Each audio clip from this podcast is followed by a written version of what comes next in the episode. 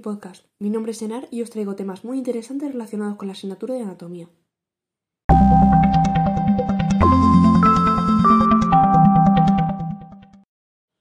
El tema de hoy es la sífilis. Seguramente os suene a ETS, pero quizás os surjan dudas, como por ejemplo, ¿de dónde viene? ¿Tiene cura? ¿Puede afectar en el embarazo? Quedaos para descubrir esto y mucho más.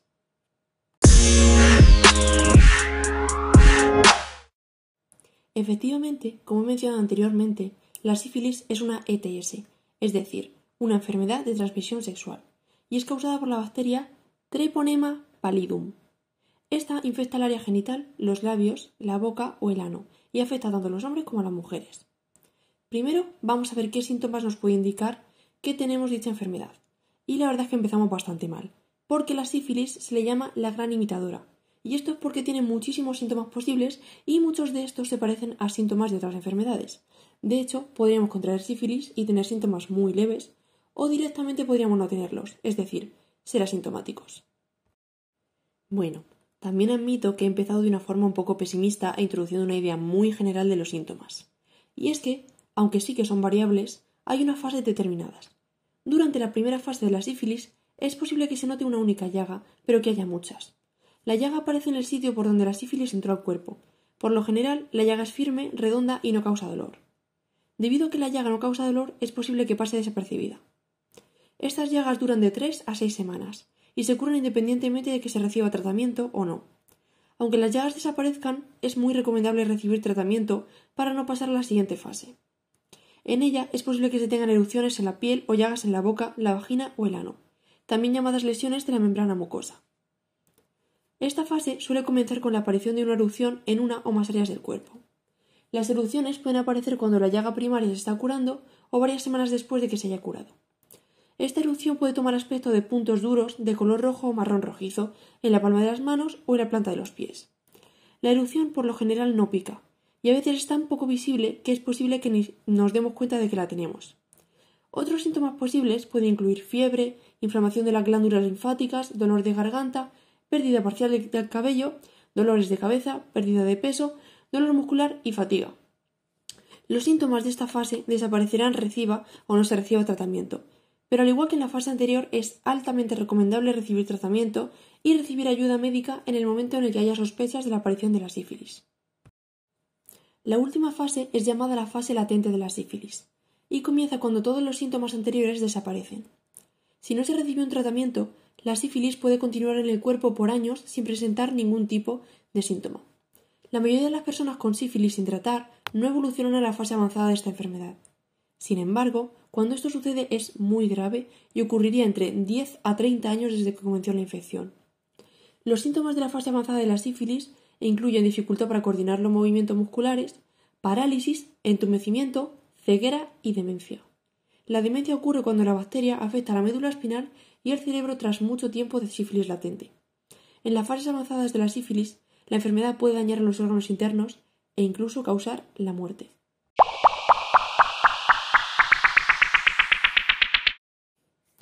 Uf. Bueno, como he dicho anteriormente, la mayoría de personas en fase de sífilis latente no tratada no sufren síntomas graves. Pero ya habéis visto que la minoría que sí lo sufre puede acabar demenciada, paralizada o incluso muerta.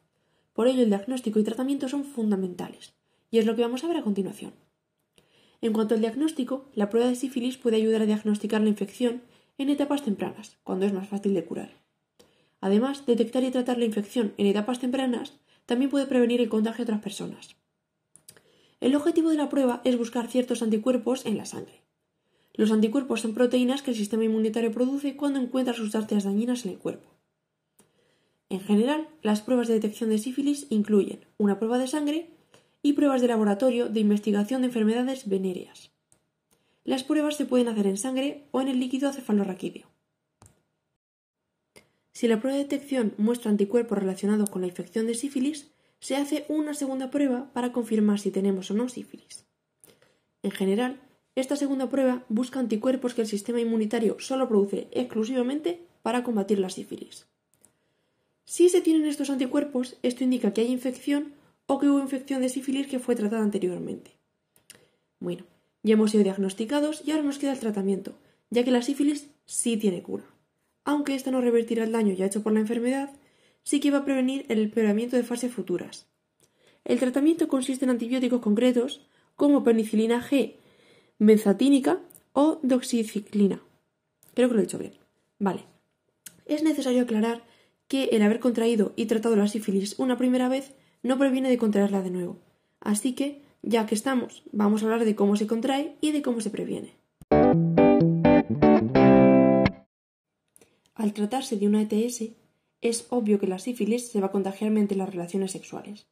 Pero para que se contagie es necesario que exista contacto directo con una llaga de sífilis durante las relaciones sexuales anales, vaginales u orales. Las llagas se pueden encontrar en el pene, la vagina, el ano, el recto, los labios y la boca. Y por cierto, respondiendo a la pregunta y la introducción, la sífilis también puede propagarse de una madre infectada a su bebé en gestación. El bebé puede nacer con muy poco peso o ser prematuro. Además, el bebé puede presentar graves problemas al cabo de unas cuantas semanas. Los bebés que no reciben tratamiento pueden tener muchos problemas de salud como cataratas, sordera o convulsiones, e incluso pueden morir. Por eso, para proteger al bebé es necesario hacerse la prueba de la sífilis durante el embarazo y en el momento del parto. Si el resultado es positivo, se debe recibir tratamiento de inmediato. Como podéis ver, esta enfermedad puede resultar muy peligrosa, así que a continuación os voy a dar algunas recomendaciones para prevenirla. Realmente, la manera de asegurarnos 100% de no contraer sífilis y ninguna otra ETS es abstenerse por completo de tener relaciones sexuales. Pero personalmente creo que tomando medidas y siendo precavidos no es necesario cortar por completo la vida sexual. Algunas de las medidas que propongo son asegurarnos de que las parejas sexuales elegidas sean negativas en las pruebas de sífilis y utilizar condones de látex de manera correcta a la hora de tener relaciones sexuales. Los condones previenen la transmisión de la sífilis al evitar el contacto con las llagas. Pero, a veces, las llagas pueden estar en áreas que el condón no cubre. Por esto, la sífilis todavía se puede transmitir al tener contacto con estas llagas. Por lo que vuelvo al primer consejo de asegurarnos de que las parejas sexuales no estén contagiadas. Vale, resumiendo un poquito, hemos hablado de que la sífilis es una ETS transmitida por una bacteria cuyo nombre no puedo ni quiero acordarme, de que sus síntomas se dividen en tres fases y que en ocasiones pueden ser casi imperceptibles, de que se puede diagnosticar con pruebas como análisis de sangre y tratar con antibióticos, de que se puede transmitir de una madre a su bebé y de que existen medidas para prevenirla, aunque siempre debemos ser muy precavidos. Para terminar mi resumen, quiero volver a recalcar que es muy importante tratarse y recibir atención médica en el momento en el que se tenga sospechas, ya que aunque existe tratamiento, este no va a revertir los síntomas que ya han ocurrido. Hasta aquí el final del podcast. Espero que os haya resultado interesante. Muchas gracias. Hasta la próxima.